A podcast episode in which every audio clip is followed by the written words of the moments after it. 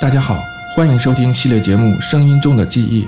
我们从1980年至2010年，逐年回顾当年的新闻简报、新闻现场以及家喻户晓的影视及音乐，在没有主持人介绍与评论的模式下，开启一场声音之旅。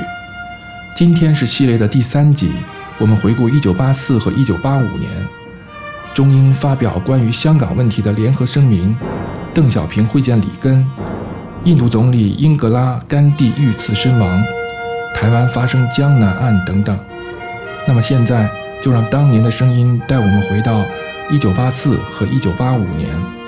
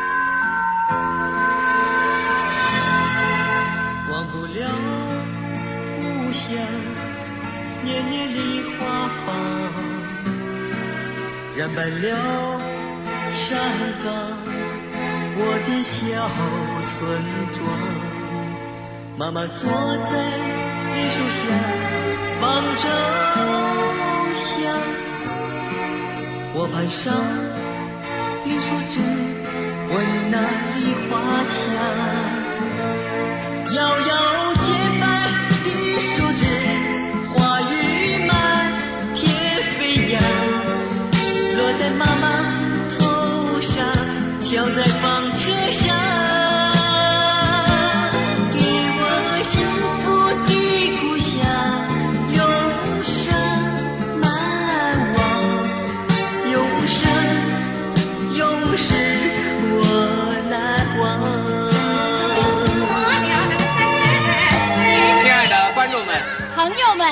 同胞们，明天就是中华民族一年一度的传统节日春节了。我们代表中央电视台全体工作人员，向您致以热烈的节日的问候，并陪伴您度过愉快的除夕。同志们，下面我们来介绍演员。今天我们采取自报家门式的介绍。啊，朱明英，你贵姓啊？哦，对了，你姓朱。东方歌舞团的歌唱演员，我叫朱明英。好，您来介绍一下。豫剧演员牛德超。好。七品芝麻官。好，您来介绍一下。我係廣東粵劇院嚟嘅，我叫丁凡。哎，我们是廣東粵劇院的，我叫林锦平，他叫丁凡。好，請坐，請坐。这样来介绍一下。呃，我是中国青年艺术剧院的演员王景瑜。这位也是中国青年艺术剧院的演员，我叫李辉。好，下面这个来介绍。来，呃，我是中央民族歌舞团的，我叫蒋大为。蒋大为，这位，是。我是特别有香港赶来的艺员奚秀兰。啊。我是中国轻音乐团筹备组的李谷一。李谷一，李谷一，亲如姐妹一样。对。我是从天津来的于淑珍。哎一听这味儿就知道，跟蒋大为是老乡。都是天津的。我是来自香港的张明敏。张明敏先生。我是相声演员赵岩。啊。是我们的同行。在自报家门呢。我们是北京八一电影制片厂的。我叫朱时茂，呃，陈佩斯，我让我让小伙子声音大一点。朱时茂，陈佩斯。这位，黑龙江省歌舞团歌唱演员郭颂，郭颂，专门唱东北民歌的啊。这位，我是上海舞剧院的毛小玉。啊，毛小玉同志。啊，这哎。啊，这是哑剧演员实验话剧院的尤本昌同志。尤本昌。好，我是上海芭蕾舞团的沈小岑，上海人。上海人，沈小岑。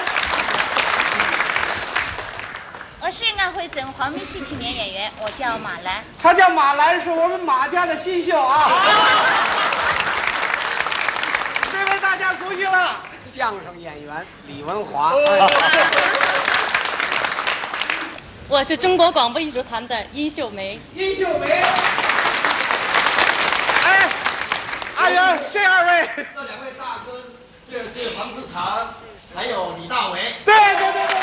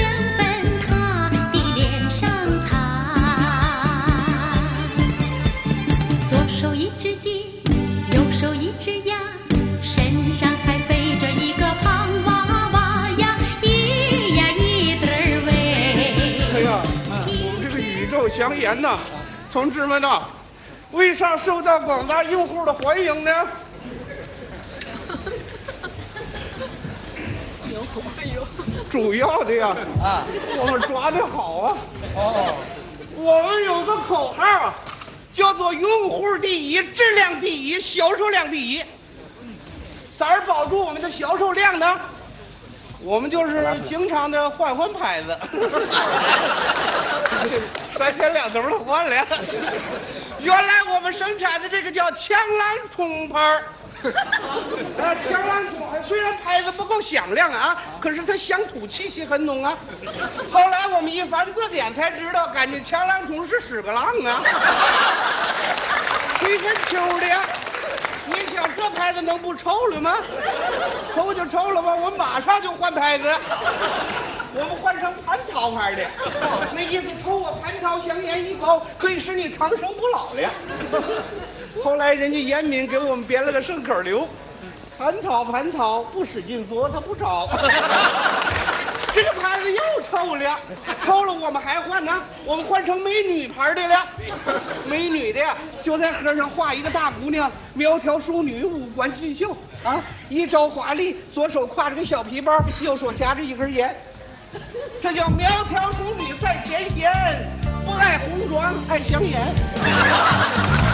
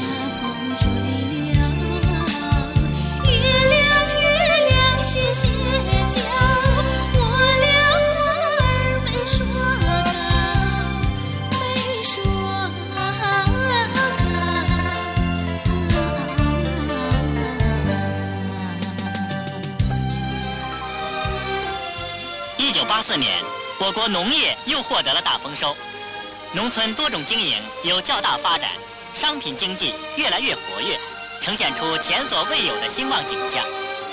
城乡人民收入增加，生活水平得到提高，我国经济已进入持续、稳定、协调发展的轨道，在建设具有中国特色的社会主义道路上迈出了重要的一步。实践证明，改革是我们的希望所在，改革是中华民族在本世纪内实现第三次腾飞的翅膀。我们伟大的祖国，春意盎然，生机勃勃。各位宾席，庆祝建国三十五周年，首任部队列队完毕，请你检阅。阅兵总指挥，请就位。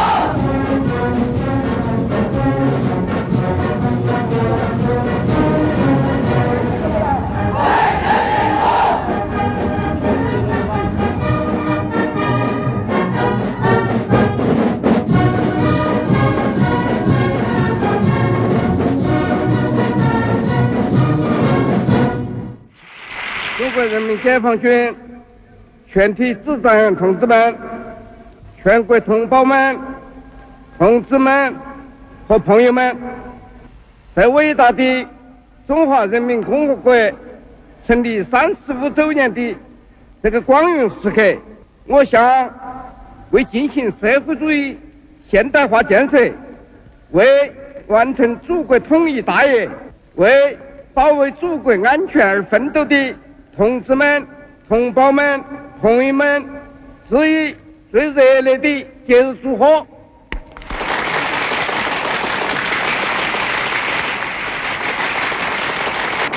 一九八四年四月二十六日至五月一日，美国总统罗纳德·里根对中国进行了为期六天的国事访问。里根总统是中美两国自一九七九年建交以来访问中国的第一位在职的美国总统。访问期间，里根同中国领导人就共同关心的国际问题和中美双边问题举行了会谈。里根说：“我来贵国不是来宣传两国之间有哪些分歧，而是来扩大两国之间团结的基础。”李先念主席说：“中美关系在和平共处五项原则基础上稳定发展，符合中美两国人民和世界各国人民的利益。”里根总统的六天访问繁忙而又紧张。节奏之快，有些令人喘不过气来。他本人引用唐诗中“走马观花”的诗句来形容这次中国之行。但是里根总统还几次引用了中国《汉书》中的一句话：“百闻不如一见。”读你千遍也不厌倦，读你的感觉像三月。浪漫的季节，醉人的诗篇，呜哦，读你千遍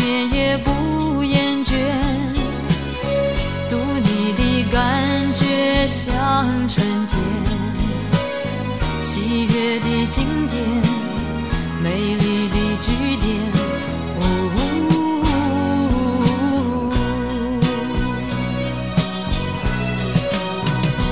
你的眉目。之间锁着我的爱恋，你的唇齿之间留着我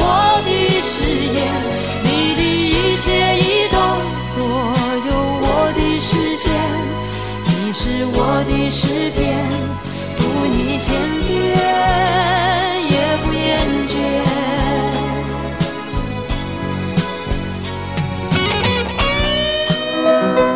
英国首相玛格丽特·撒切尔夫人于1984年12月18日乘专机抵达北京，对我国进行正式访问，并签署联合声明。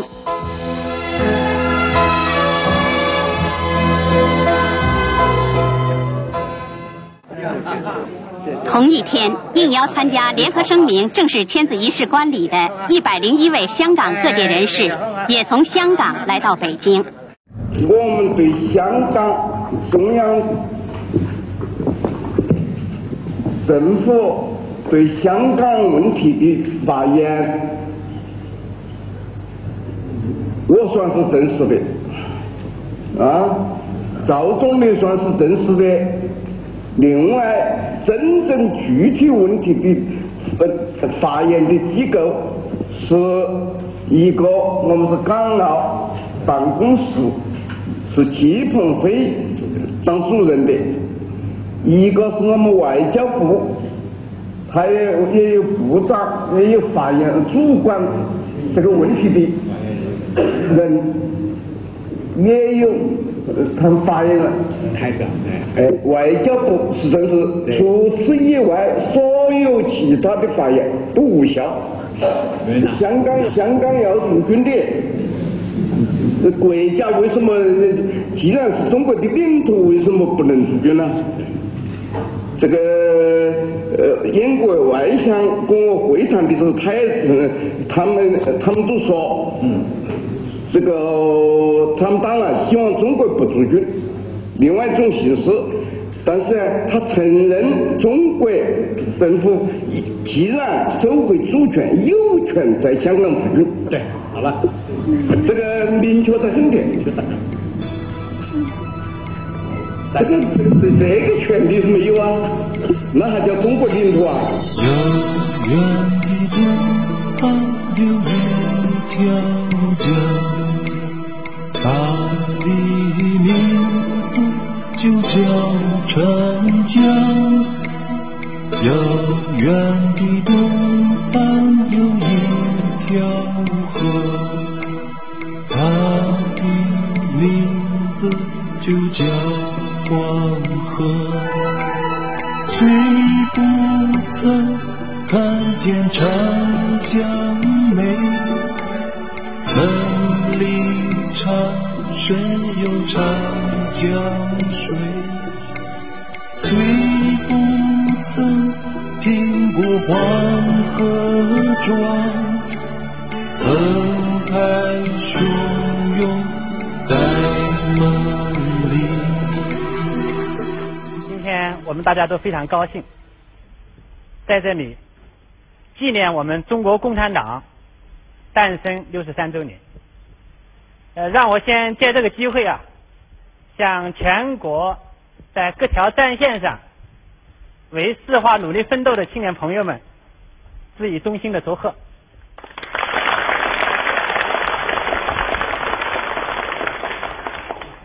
我还要代表我们的青年同志，向缔造了我们的党、热情关怀和培育了我们青年一代健康成长的老一辈的无产阶级革命家，致以崇高的敬意和亲切的问候。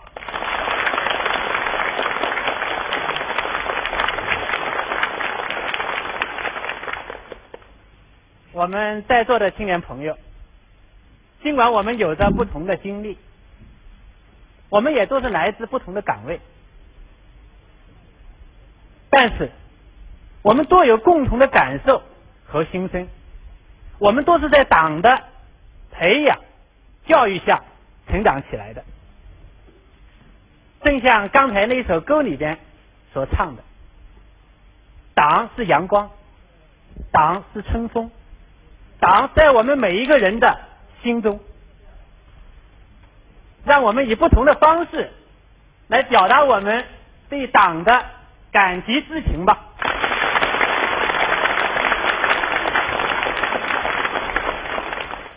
伟大领袖毛主席教导我们，我们的教育方针应该使受教育者在德育、智育、体育几方面都得到发展，成为有社会主义觉悟的、有文化的劳动者。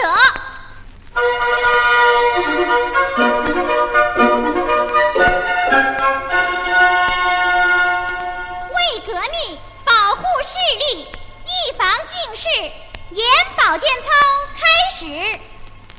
闭眼。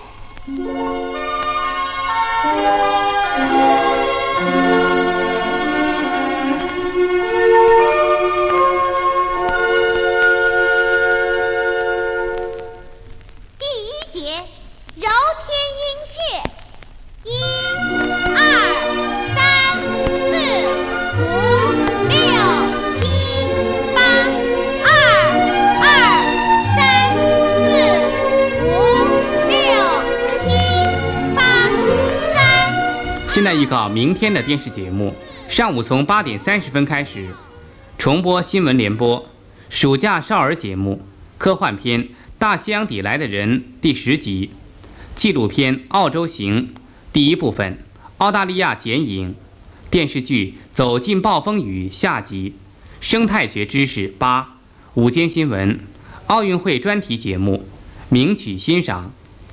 十五点五十四分转播奥运会男子跳板跳水决赛，十六点十分转播奥运会足球比赛，巴西队对加拿大队。晚上从十七点零五分开始重播午间新闻，小灵通识跟我学二十六 A，怎样读简谱二十三。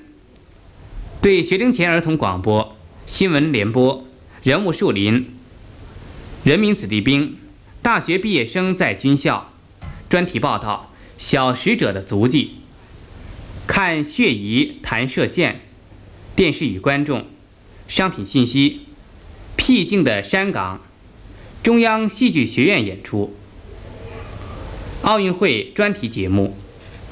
各位观众，今天晚上的电视节目播送完了，再见。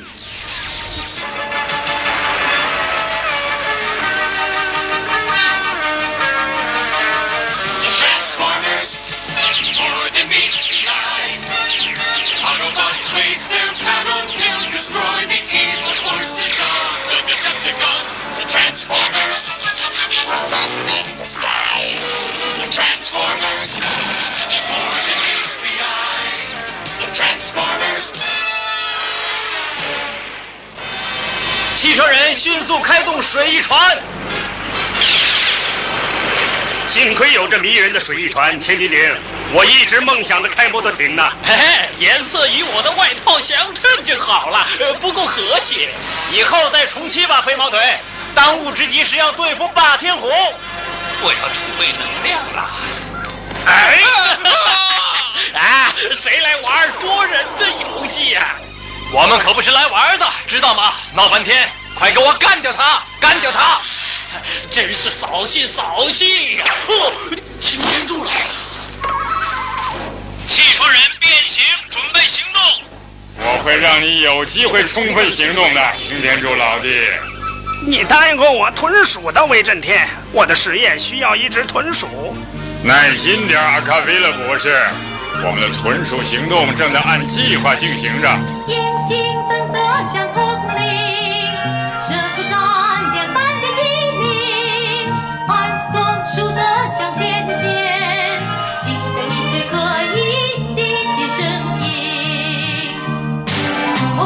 我快了，坚持地抓到处寻衅，给我们带来了生欢迎。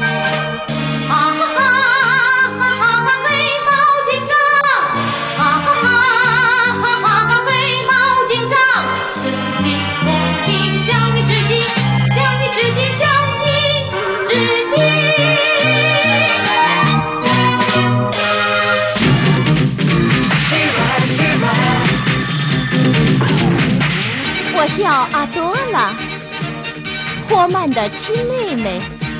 我是水晶城堡的保护者。这是顺风马，我的坐骑。有一天，我获得了奇迹般的秘密。当我抽出剑，说道：“赐予我力量吧！”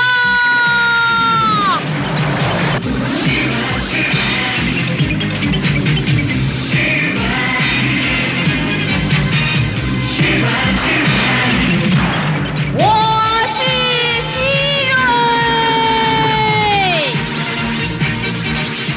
有几个人知道我变成希瑞的秘密，他们是希望之光、拉子夫人和科尔。我和起军的朋友们一起为解救以西里亚与罪恶的霍达克进行着战斗。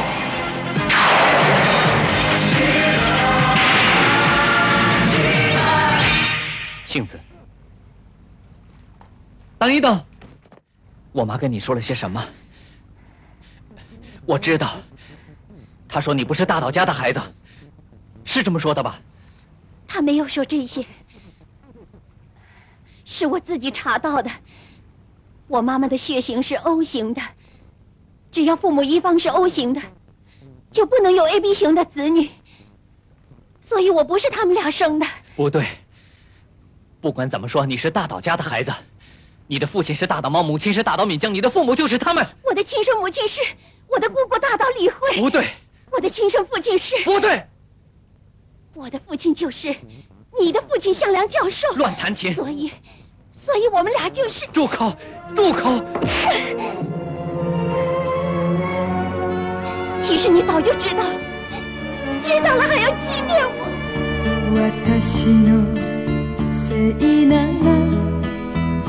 許してください あなたをこんなに苦しめたことを私のことなどこれきり忘れて明るい日向を歩いてほしい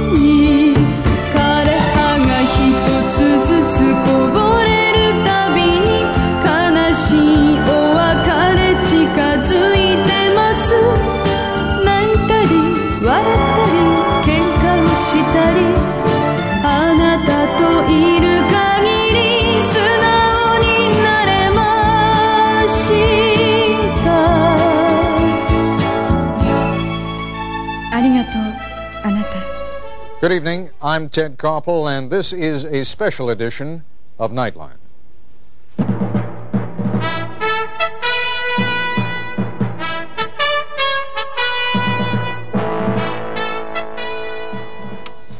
As you may have heard by now, Indira Gandhi, the Prime Minister of India, has been shot and very gravely wounded. The incident only happened within the last few hours. Mrs. Gandhi was apparently shot at her home in New Delhi by two members of her own security guard. Reports are that she was shot eight to ten times with four bullets, striking her in the lower abdomen. The security guards who shot Mrs. Gandhi were reportedly members of India's Sikh minority. Both of them are said to have used a Sten gun, which is a British automatic rifle, in their attack and were themselves then shot and killed by other security guards. It was the joke heard around the world, the one by President Reagan about bombing the Soviet Union, and it resulted in a Soviet red alert, and it became a campaign issue in this country. Now, Marvin Kalb has learned that the Soviets responded in their own fashion. The president was joking his way through an audio check on August 11th. That I've signed legislation that will outlaw Russia forever. We begin bombing in five minutes. By August 14th, the story became world news, a major item on Moscow television where the joke was not treated as a laughing matter. August 15th, a coded message left Soviet military headquarters in Vladivostok.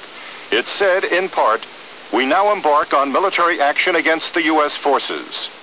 We're here to mark that day in history when the Allied armies joined in battle to reclaim this continent to liberty. For four long years, much of Europe had been under a terrible shadow. Free nations had fallen. Jews cried out in the camps. Millions cried out for liberation.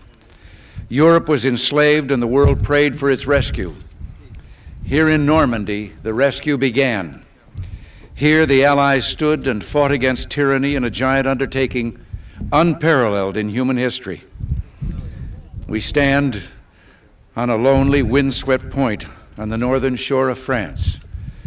The air is soft, but 40 years ago at this moment, the air was dense with smoke and the cries of men, and the air was filled with the crack of rifle fire and the roar of cannon. No New Year's Day to celebrate. No chocolate covered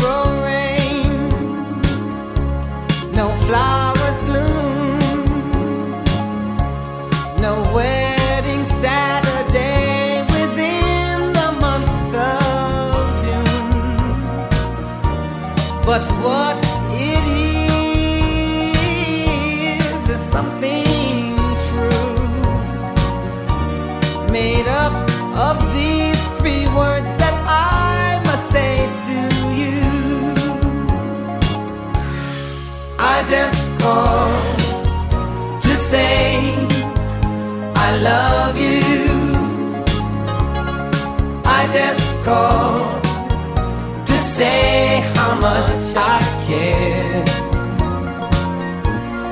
I just called to say I love you, and I mean it from the bottom of my heart.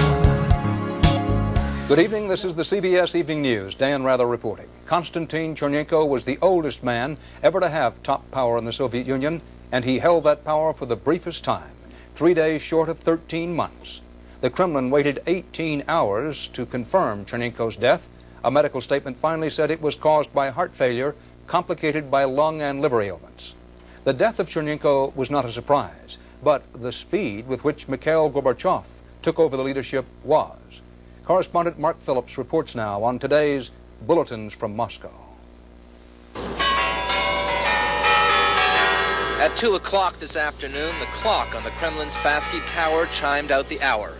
As it did, it rang out the end of the shortest and perhaps least significant era of Soviet leadership, and rang in the quickest, smoothest, neatest, and most dazzling transition of power the Kremlin has ever seen. As the clock chimed, the traditional dark suited Soviet TV announcer confirmed what everyone has suspected all day that Chernenko was dead. Konstantin Ustinovich only five hours later, a new, younger man told the Soviet people their new leader was Mikhail Gorbachev. Tonight, Soviet TV showed the new leader consoling the bereaved widow as Chernenko began his official lying in state. Workers were shown around the country listening to speeches praising the old leadership and celebrating the new. At 54 years of age, Gorbachev is the youngest man in the Politburo and has a style to match. 1912, the brand new ocean liner Titanic is preparing for its first voyage from England across the Atlantic to New York. Its 2,200 passengers include 10 millionaires, the richest of the rich. Titanic means having great strength, and this ship, the biggest and most luxurious of its day, is so well built with separate watertight compartments, they say it's unsinkable. But late on the night of April 14th, 1912, the Titanic hits an iceberg. A movie recreated the tragic scene. The unsinkable Titanic, its hull fatally gashed by heavy ice, is sinking. There are not nearly enough lifeboats. More than 1,500 people are drowned. 713 are rescued. Now, 73 years after that tragedy, a team of American and French scientists reports that the wreck of the Titanic has been found. The scientists used remote controlled scanners and TV cameras in special containers to withstand enormous pressures deep underwater. They found the Titanic more than two miles down in total darkness. They say most of it is in one piece. In Brazil, there is additional evidence that the man thought to be Joseph Mengele was in fact the Nazi death camp doctor. Two new witnesses have identified photographs of Mengele as the man they knew. Dennis Murphy reports tonight on the status of... Brazilian doctors explained today how they would examine the bones taken from the grave. These are not the bones of the man thought to be Mengele. So far, the real bones have been cleaned, x-rayed, and measured. 48 hours. The dentist examining the teeth of the dead man hopes to come up with something that will link the remains to Mengele, but not yet. We are waiting, still waiting for uh, new data from Europe and from the United States.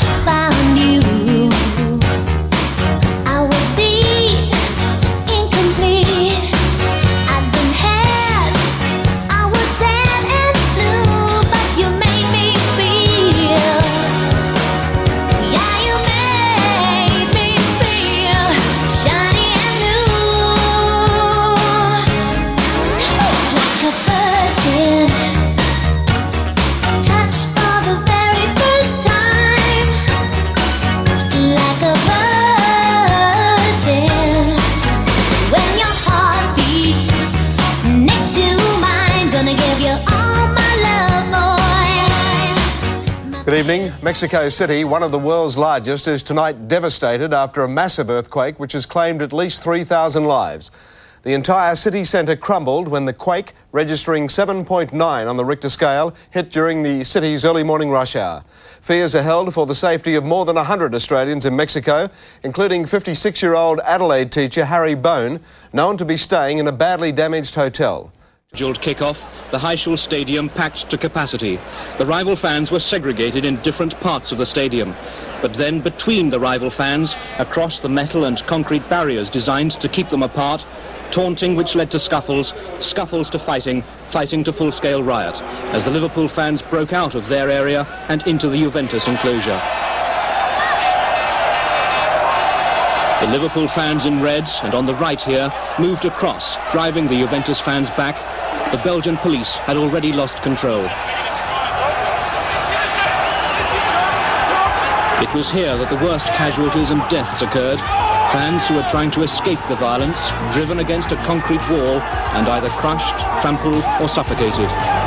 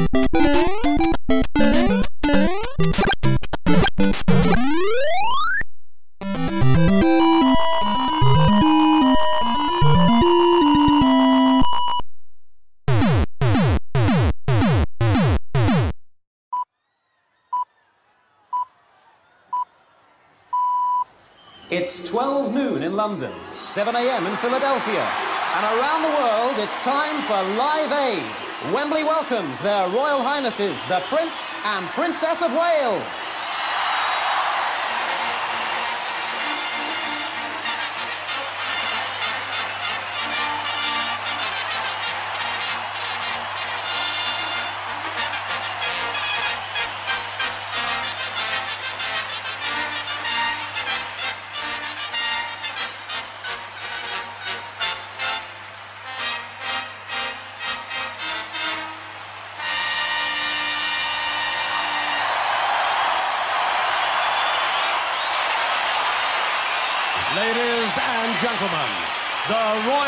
Salute.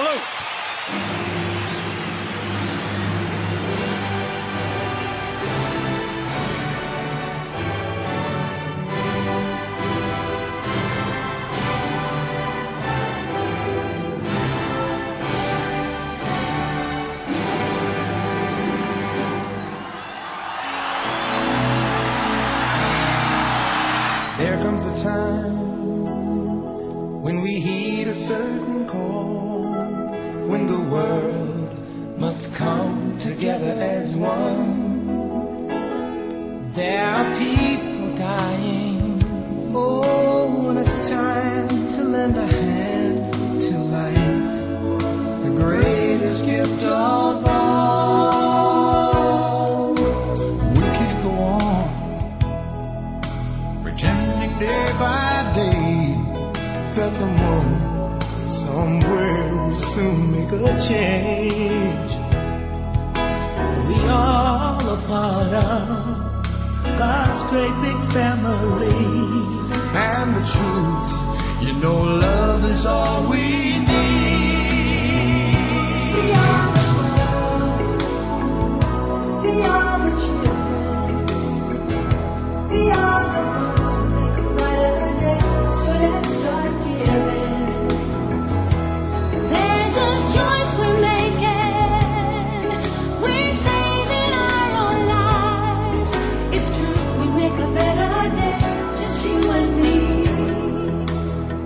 电视台，中央电视台，各位观众，举世瞩目的第二十三届奥林匹克运动会，洛杉矶时间七月二十八号十六点三十分，北京时间今天上午七点三十分，在美国洛杉矶纪念体育场隆重开幕。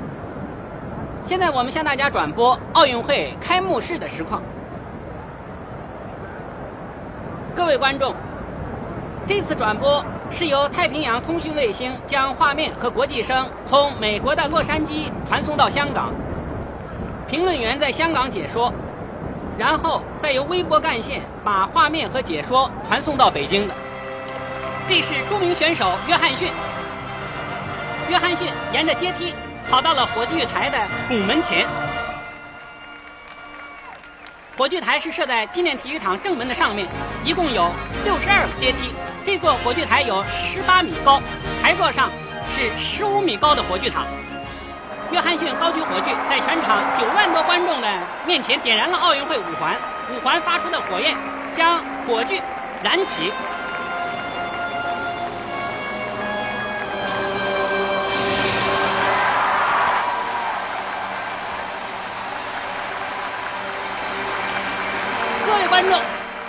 三届奥林匹克运动会的火炬已经燃起来了。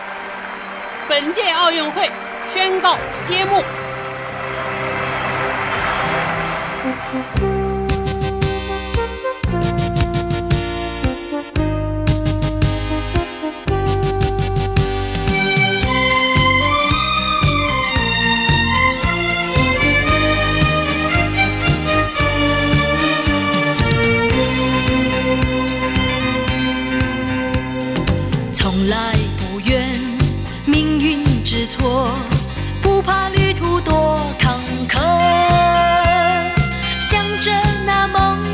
的地方去，错了我也不悔过。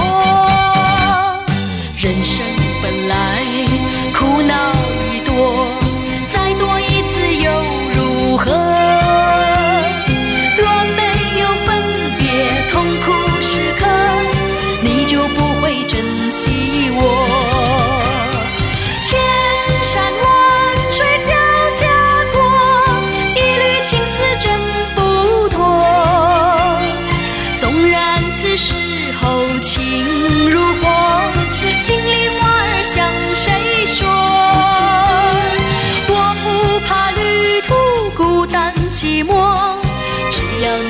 想念我。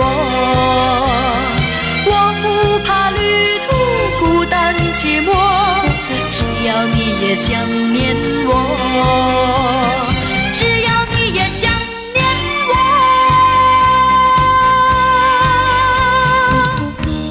民国七十三年，蒋经国先生与李登辉先生就任中华民国第六任正副总统。邓丽君虽然身在日本，但是他送了份特别的礼物给元首。作为一个中华民国的国民，我代表所有身在海外、心在宝岛的游子，恭祝总统连任，李副总统当选。在这里，我借着一首新歌与大家来分享这欢欣鼓舞的心情。五十年前，海灯法师在成都青阳宫擂台上演练了一指禅功，名震天下。五十年后，法师已进入年迈高龄，他还能不能再演练这种少林功呢？惊天绝技再现人间。当代世界能练少林一指禅功的，仅有海灯法师一人。这是中国灿烂文化遗产的骄傲。真情像草原广阔，层层风雨不能阻隔。总有云开日出时候，万丈阳光照耀你真情像梅花开过，冷冷冰雪不能淹没。就在最冷枝头绽放，看见春天走向你我。雪。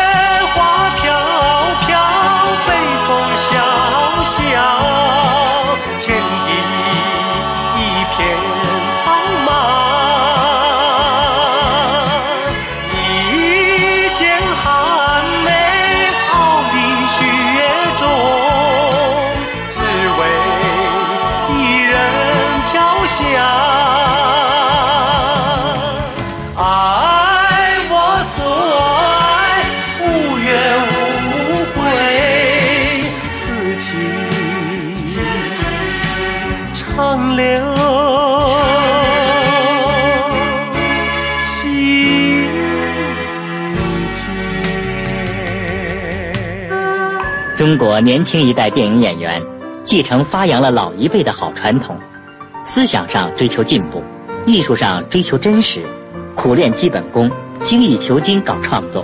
我的特点就是一支笔，所以我就在笔上很做文章，手里拿神经质的老在摆弄着一支笔。方叔在讲自己的体会。手呢抱在胸前，表现他的那种孤独感、那种压抑感。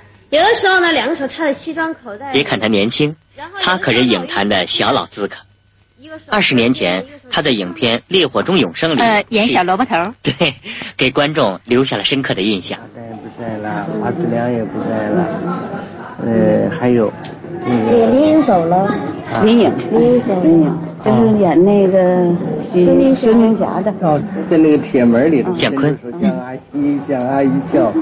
你说这个就那么高啊，现在比我们俩都高。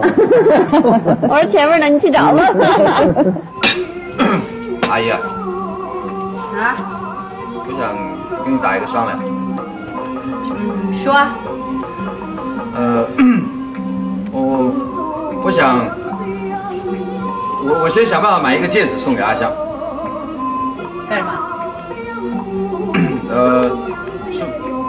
算我跟他订的婚了，当然以后我会拼命啊，我会好好赚钱，把钱积下来，积五十万以后我交给你，然后我再把阿香娶回家。是是，那得等二十年才集满啊，所以我们阿香就等你二十年嘛，是不是？那那当然了。当然你个头了，当然啊，这万一在中间你一后悔讨了别的女人，那我们家阿香就白等你二十年了。那你要我怎么样嘛？不然算了，好了。算了，哎，我跟你讲，我看你欺负人，是欺负到人家来了啊！这样又不对了。我跟你讲，我告诉你，为什么我们家阿香一直到今天没结婚，你知不知道？有多少人上了门来求婚做媒，他都不从来没答应过。昨夜的昨夜的星辰已坠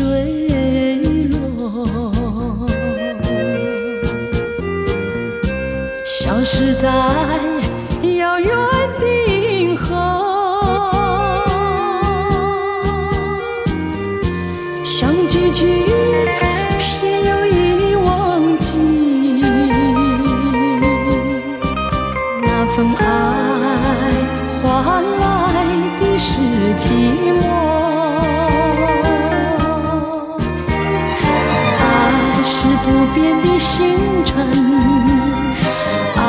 是永恒的星辰，绝不会在银河中坠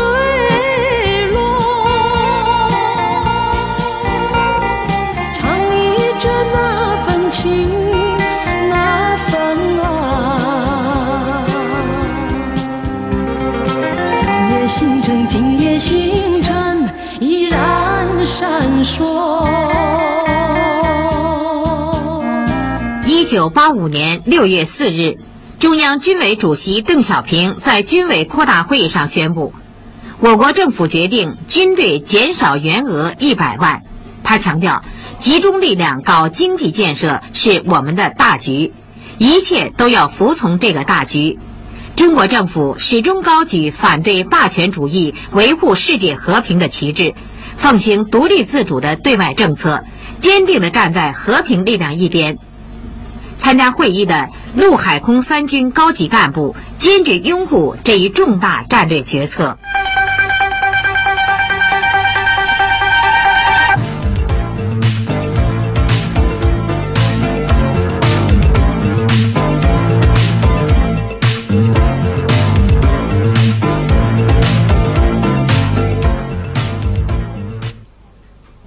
各位观众，在这一次的《今日世界》节目里，我们为大家安排了这样几个内容：新闻综述南亚区域合作的里程碑；国际知识南亚七国首脑会议的由来；新闻综述联合国召开总结国际青年年会议。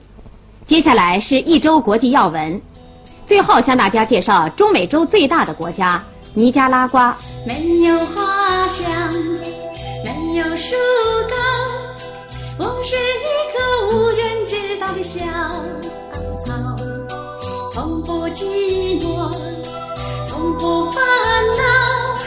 你看我的伙伴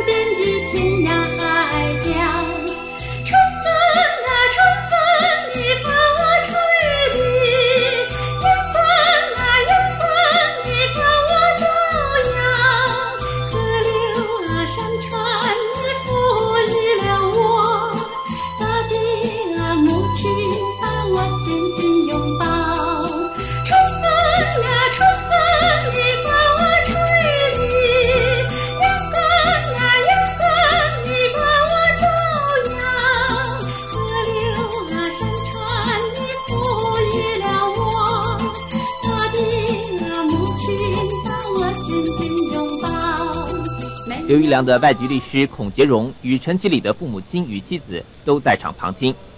陈其礼与吴敦在上午九点三十分由十几位法警押入第一法庭。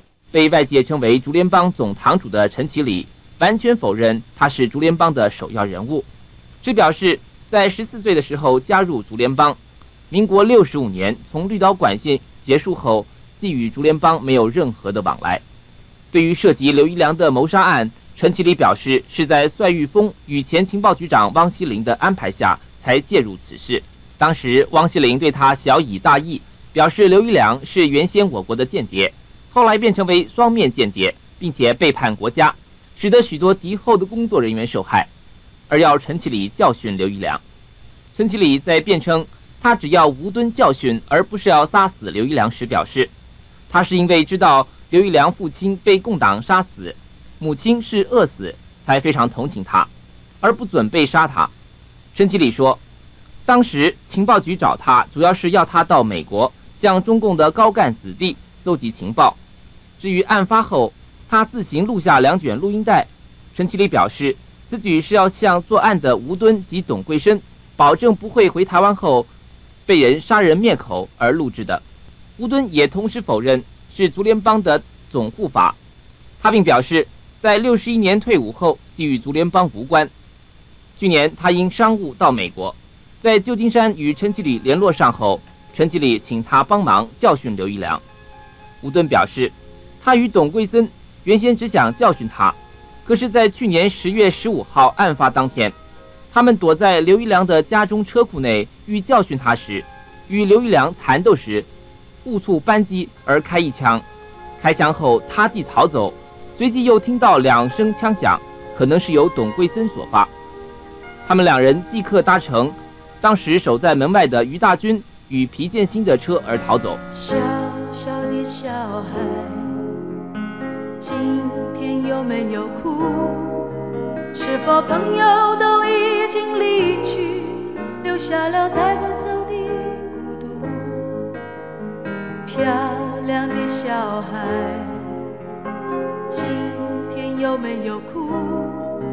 是否弄脏了美丽的衣服，却找不到别人倾诉？聪明的小孩，今天有没有哭？是否遗失了心爱的礼物，在风中寻找，从清晨到日暮。